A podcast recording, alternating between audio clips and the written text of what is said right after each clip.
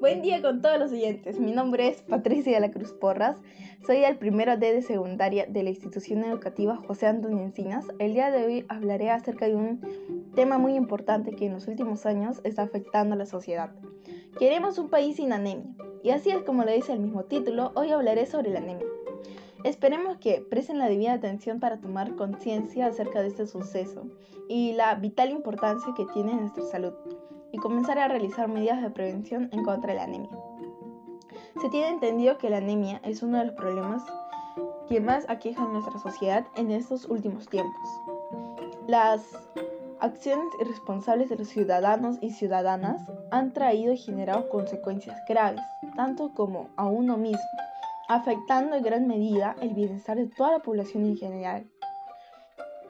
La anemia se define como una cantidad disminuida de glóbulos rojos, como una concentración disminuida de hemoglobina en la sangre, o bien como un valor de hematocrito, más bajo que lo normal. Primero debemos saber cómo se origina la anemia. La anemia se produce cuando la sangre no tiene suficientes glóbulos rojos. Esto puede suceder si tu cuerpo no produce suficientes glóbulos rojos. El sangrado hace que pierdas glóbulos rojos más rápidamente de lo que pueden ser reemplazados. Y en este caso, ¿cómo afecta la anemia en niños menores, personas mayores de 65 años y a la población? Buena pregunta. En niños menores afecta de la siguiente manera. La anemia causada por un bajo nivel de hierro puede afectar la capacidad del niño para aprender en la escuela.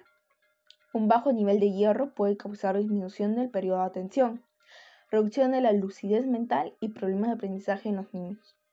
En personas mayores de 65 años, la anemia tiene diferentes consecuencias en los ancianos.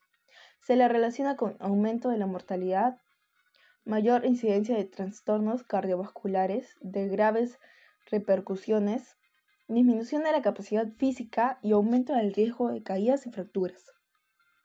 Por lo tanto, la anemia en las personas puede hacer que te sientas cansado y débil. Existen muchas formas de anemia cada una con su propia causa. Ahora la pregunta es, ¿cómo podemos prevenir la anemia? Podemos prevenirla siguiendo estas recomendaciones. Come muchos alimentos ricos en hierro. No olvides la vitamina B12. Redobla los esfuerzos si no consumes carne.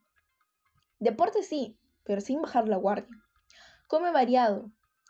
Su dieta elegida es desayuno, un vaso de leche, a media mañana una manzana, almuerzo, sopa y un sándwich, cena, huevo pasado por agua y un vaso de leche.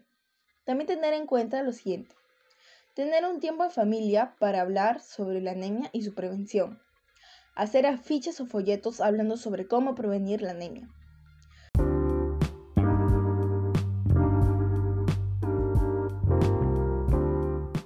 Querida audiencia, gracias por acompañarnos. Espero que la información brindada les ayude a prevenir la anemia y a combatirla.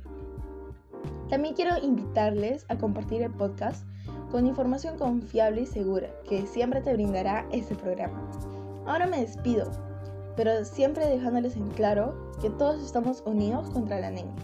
Nos veremos en otra oportunidad.